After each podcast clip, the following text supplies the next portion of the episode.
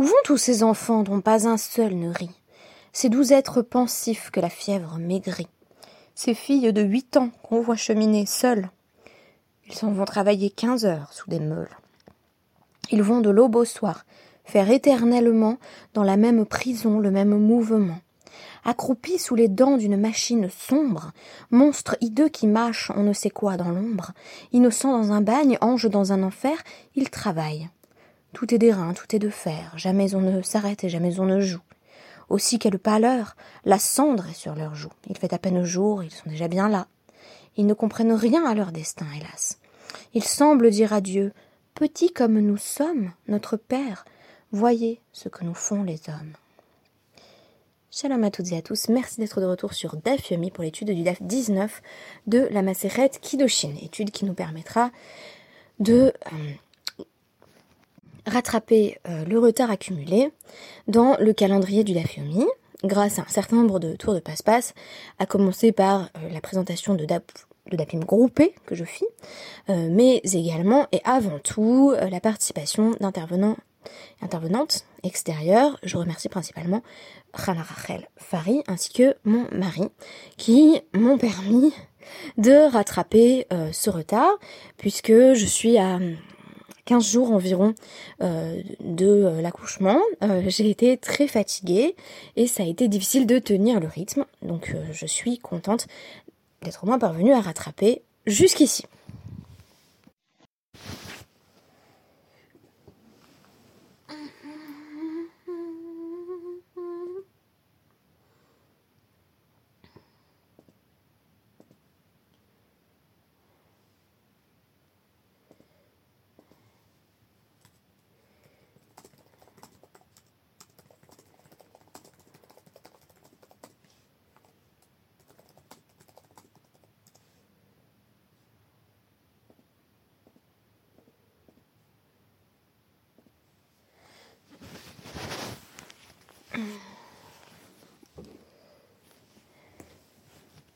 Alors aujourd'hui, je voulais évoquer un autre sujet euh, qui peut être euh, un sujet euh, un peu délicat que on peut difficilement esquiver quand on aborde l'intégralité de l'Agmara et, et, bien sûr tout le traité Kiddushin.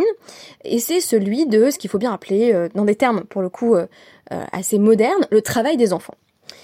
Le travail des enfants, euh, auquel Victor Hugo est connu pour s'être opposé, euh, notamment euh, au travers de ses poèmes magnifiques, le plus connu bien entendu c'est Mélancolia, a longtemps été tenu pour acquis dans tout un ensemble de sociétés, y compris occidentales.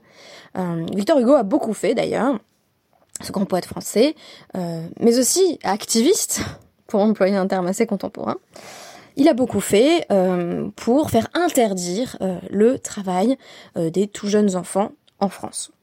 Alors, une fois qu'on a ce cadre, on peut poser un constat qui est que le travail des enfants, au moins le travail des petites filles, puisque je préciserai tout de même qu'il existe une distinction en la matière, n'est pas interdit dans le Talmud, n'est pas interdit dans la, Torah non plus, puisque on a un cas euh, de père qui euh, vend sa fille pour en tirer des ressources financières. Alors dans quel cas est-ce qu'un père euh, peut en être réduit à cela? Eh bien, on peut imaginer des circonstances telles que la misère dans laquelle il se trouve, donc qui fait que il est contraint de confier sa fille à un maître, et on va avoir une double dimension euh, de euh, cette vente euh, de sa fille, à savoir que cette toute jeune fille, voire cette petite fille, va travailler pour un maître. Alors, j'ai évoqué dans le podcast d'hier, parce qu'il faut forcément,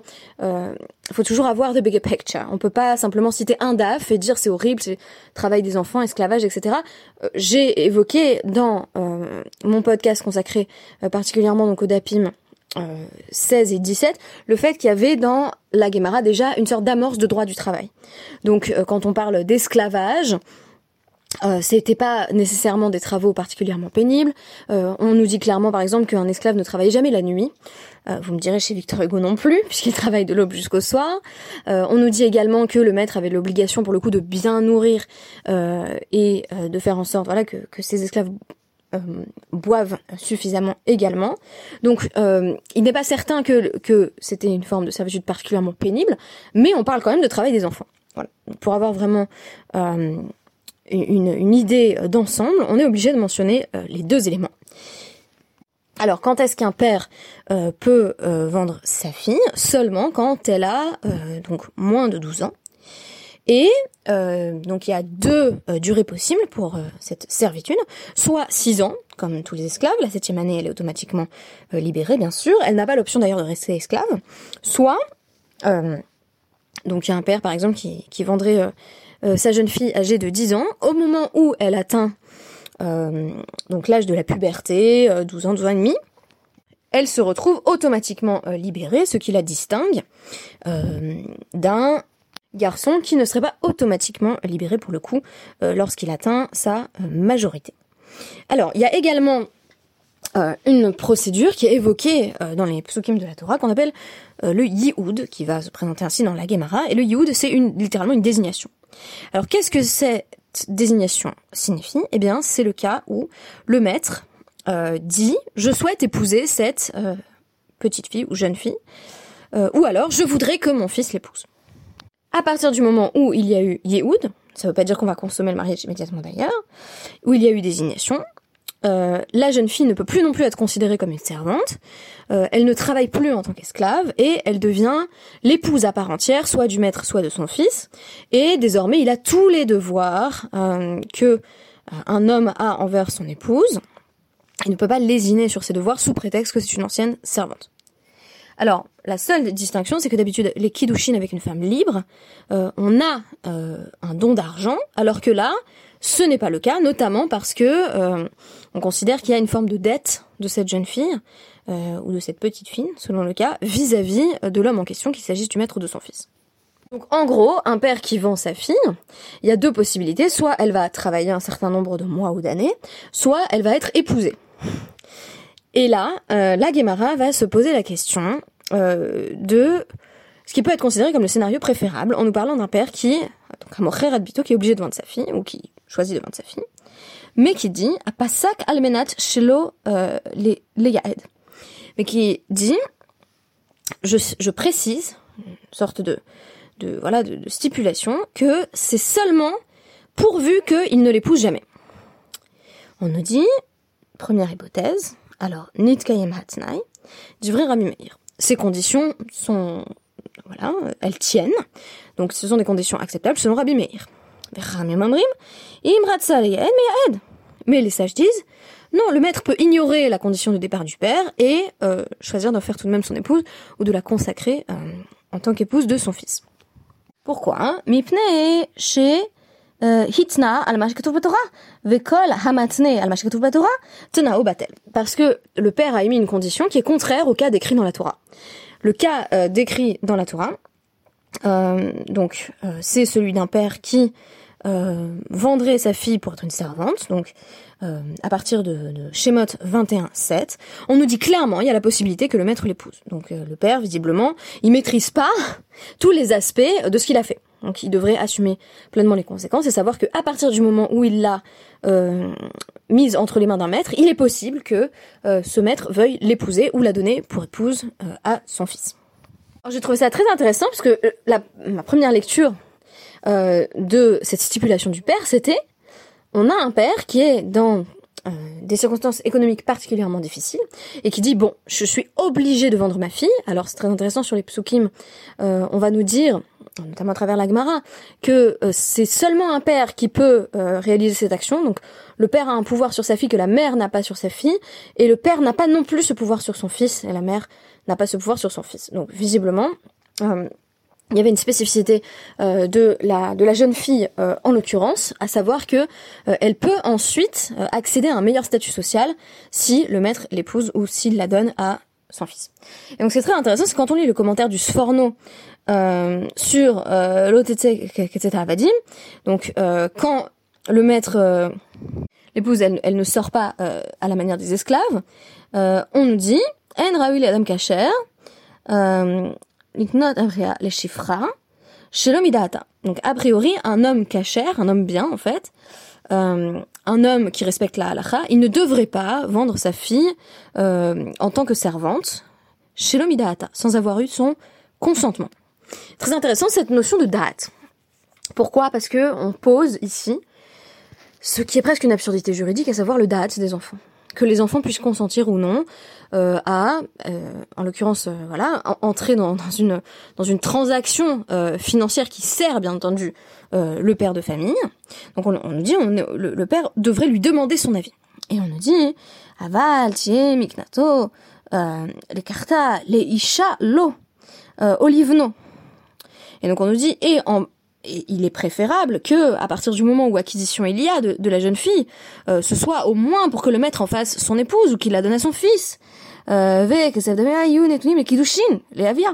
et ainsi, l'argent qui est donné par le maître, c'est pas j'achète une fille, c'est des kiddushin. Donc c'est une forme de sanctification.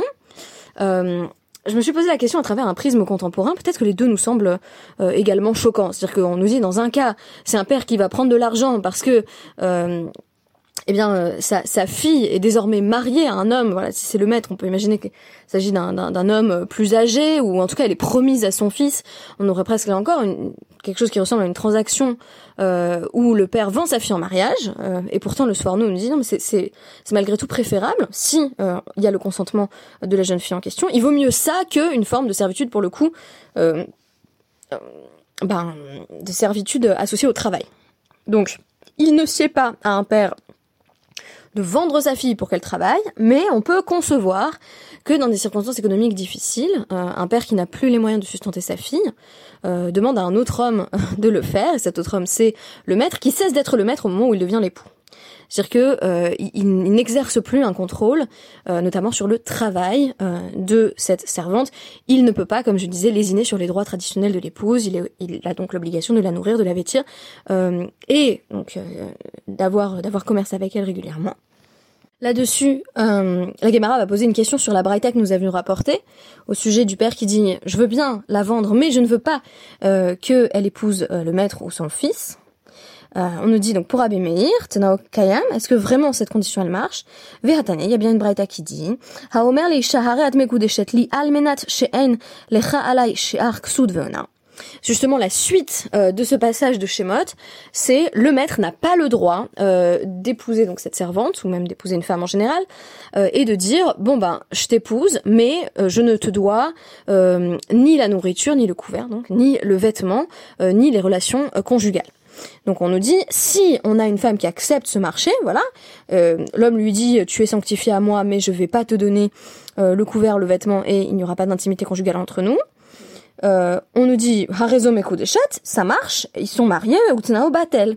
Mais le Beddin va malgré tout imposer que cet homme remplisse ses responsabilités. Donc ça c'est du vrai Rabbi Meir pourtant ici. Dans cette Beraïta, c'est Rabbi Meir qui dit on ignore complètement ce que dit le mari, puisque dans la Torah il s'est engagé justement à lui donner Sherak, Suta et Onata. À savoir euh, voilà ces trois éléments euh, le euh, le vêtement le couvert et les relations sexuelles. Et donc on nous dit Rabbi Yehuda Omer bedavar shebemamon selon Rabbi Yehuda on peut s'appuyer sur le fait que c'est des conditions sur l'argent, c'est-à-dire le, il dit en gros, j'aurais pas assez d'argent pour euh, pouvoir te nourrir et te vêtir, et donc ça, euh, ce sont des conditions qui peuvent être acceptées. En revanche, euh, il y a une question qui fait l'unanimité, c'est celle de onata. Onata, c'est quoi? C'est le fait qu'un mari doit une forme d'intimité, de présence intime à sa femme, et sur ça, il ne peut pas se dérober, et il ne peut pas être exempté. On va essayer de comprendre différemment la vie de Rabbi Meir. Riskia, par exemple, euh, va rapporter que euh, quand un père vend sa fille dans des circonstances difficiles, euh, Amarkra les ama. C'est pour qu'elle soit servante, pas amaim chez euh, Enomocha, elle a les amabilvad. Ça veut donc dire que des fois, eh bien, euh, il y a une vente de ce genre, euh, mais c'est seulement pour qu'elle soit servante. C'est-à-dire vraiment euh, qu'elle ne devient pas euh, la femme du maître. C'est vraiment pour un travail. C'est pas censé être exactement la même chose, même si si vous avez lu Daniel Dafoe et par exemple More Flanders ou, ou euh, ou encore Roxana, on voit que souvent la frontière est ténue parce qu'il y a une telle relation de pouvoir justement euh, entre euh, le, maître et sa servante qu'on passe vite de devoir remplir un certain nombre de voilà de, de, tâches. il incombe à la femme d'effectuer un certain nombre de tâches. De cela à une forme de pression sexuelle, on n'est pas toujours bien loin. Et les sages interprètent différemment, bien entendu, le léhama, ça veut dire quoi Qu'elle peut être vendue comme servante, qu'elle peut être même vendue comme servante, euh, dans un cas donc euh, chez Mocha Lipsoulin. On peut la vendre comme servante à des gens qu'elle ne pourra pas du tout épouser. Euh, par exemple, on peut la vendre à une famille de mamzerim, auquel cas le maître, bien entendu, ne pourra pas la consacrer ni la désigner comme l'épouse de son fils. On nous dit même qu'il y a une spécificité de ce type de mariage. chez Adam, Mekadesh et Bito, Nahara.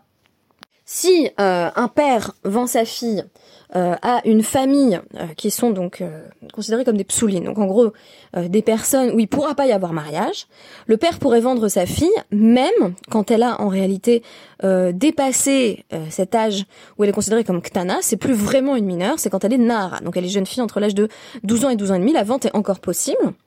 Euh, comme pour nous dire en fait c'est une vente qui va vraiment pas mener sur un mariage, donc euh, qui conduira à un mariage. Donc même si elle a 12 ans, on considère que c'est moins problématique. Euh, en revanche, en général, un homme ne peut pas vendre sa fille à partir du moment où elle a atteint l'âge de 12 ans. La, la emploie d'ailleurs une, une expression surprenante.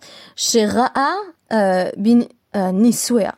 Euh, littéralement, elle est mauvaise euh, dans le mariage, c'est-à-dire que euh, le mariage est impossible. C'est ainsi que le pasouk, donc cette fois-ci de schéma 21.8, va être interprété, à savoir Imra'a be'ene adonea. Donc si elle n'a pas trouvé grâce aux yeux de son maître, si son maître avait quelque chose de déplaisant en elle, et on nous dit c'est pas du tout qu'il l'a trouvé trop moche et qu'il a pas eu envie de l'épouser, c'est qu'il pouvait pas l'épouser. donc à ce moment-là, voilà, il a la possibilité d'agir différemment, et on nous précise euh, également que une jeune fille peut être vendue en tant que servante, euh, Melamed, chez Mocha euh, la Crové.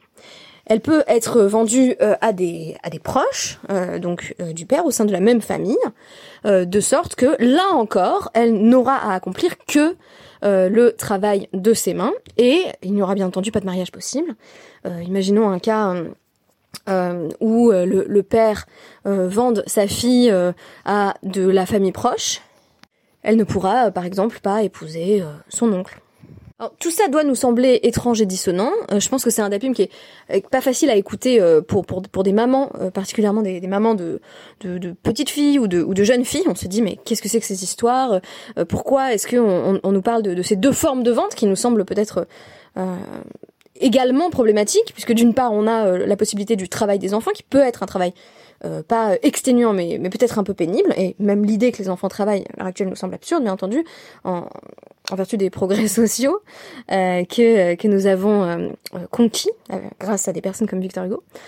et de l'autre côté, on nous parle d'un mariage avec le maître, donc une relation de pouvoir. J'ai pensé bien entendu la première référence qui m'est venue à l'esprit, c'est le consentement de Vanessa Springora, où il est question euh, justement euh, de cette relation totalement déséquilibrée euh, entre un homme beaucoup plus âgé et donc l'autrice elle-même telle qu'elle s'est vécue sous l'emprise d'un d'un pervers. c'est basé évidemment sur sur une histoire vraie. Et ce qui est intéressant, c'est que pour pallier les questions euh, pour pallier les problèmes en fait qui, qui se dégageaient euh, de la vente de la jeune fille, on a un certain nombre de mécanismes rabbiniques. On nous dit notamment que la plupart des, des sages désapprouvaient euh, les pères qui vendaient leurs filles, et pourtant on nous dit que la Torah le permet. Donc que faire? Eh bien tout d'abord, en s'appuyant sur Shemot 21.8. Abaye, le fils de Rabbi Abaou, a enseigné que quand on lui dit euh, qu'elle a été désignée Yehada, cela signifie que il est nécessaire, donc quand le maître désire épouser sa servante, euh, de l'informer. Et le terme c'est euh, Melamed Shetzarir les Yahada. Il faut le lui faire savoir. Il faut euh, lui faire connaître que le maître souhaite l'épouser. En d'autres termes, En Yehoud est là mi Da'at. Là où le père n'a pas pris en compte le consentement de sa fille, ce, que le Sforno nous dit qu'il aurait dû faire. C'est-à-dire que ça nous semble absurde, mais on nous dit en tout cas le père devrait prendre en compte euh, la vie de sa fille au moment où il est contraint de la vendre dans, des circonstances économiques extrêmement difficiles. Euh, là encore, je vous dis, ça nous semble absurde dans une société occidentale, etc. Mais mes arrière-grands-parents euh, avaient euh, loué ma grand-mère. Euh, pendant quelques mois, quelques années, c'est assez difficile de, de savoir, euh, à une famille qui était une sorte de famille d'adoption qui voulait un enfant, qui n'avait pas réussi à avoir d'enfant. c'était c'était assez fréquent, voilà, jusqu'à jusqu'à l'époque moderne. Euh, et donc, euh, c'était une famille qui était celle de mes arrière-grands-parents qui était totalement désargentés. Ils avaient trop d'enfants, ils savaient pas qu'en faire. Et donc, euh, bien entendu, il ne s'agissait pas, de shalom, de, de commerce sexuel. Il s'agit simple, simplement de parents qui, qui voulaient des enfants. Mais il n'était pas rare, à, à diverses époques, y compris dans nos sociétés, qu'on ait des familles pauvres qui avaient beaucoup d'enfants, qui louent en quelque sorte certains de leurs enfants euh, à des familles euh, euh, annexes, externes, désireuses de ces systèmes de semi-adoption. Donc on peut comprendre ça dans ce cadre. Euh, et là, on nous dit, il faudrait que la jeune fille consente. Alors si elle est en âge de consentir, bien sûr, mais ce qui est très intéressant, c'est qu'alors qu'on postule en général que un mineur ne peut pas consentir parce qu'il parce ou elle est mineur, ici on nous dit, il y a un date, il y a un consentement de la jeune fille qui est nécessaire, et il faut lui faire savoir si le maître en vient euh, à développer, euh, voilà, des, velléités de contracter mariage.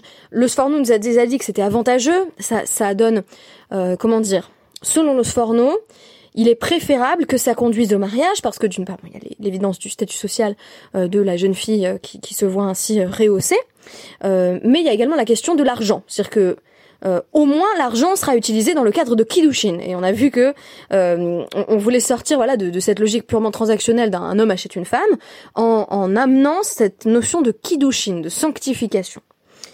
et donc c'est comme si le Sforno disait au père, au moins, si tu te débarrasses de ta fille, que ce soit pour sanctifier quelque chose et pas simplement pour vendre sa force de travail. Mais si le père le fait, il faut que ce soit avec le consentement de la jeune fille. Donc finalement, avec cette notion euh, qui nous semble absurde, euh, qui nous semble, voilà, en tout cas légalement euh, très compliquée à expliquer, de da'at euh, d'une d'une jeune fille ou d'une petite fille, on a essayé, je pense à travers le système des stages, de venir pallier une situation qui était perçue comme évidemment problématique.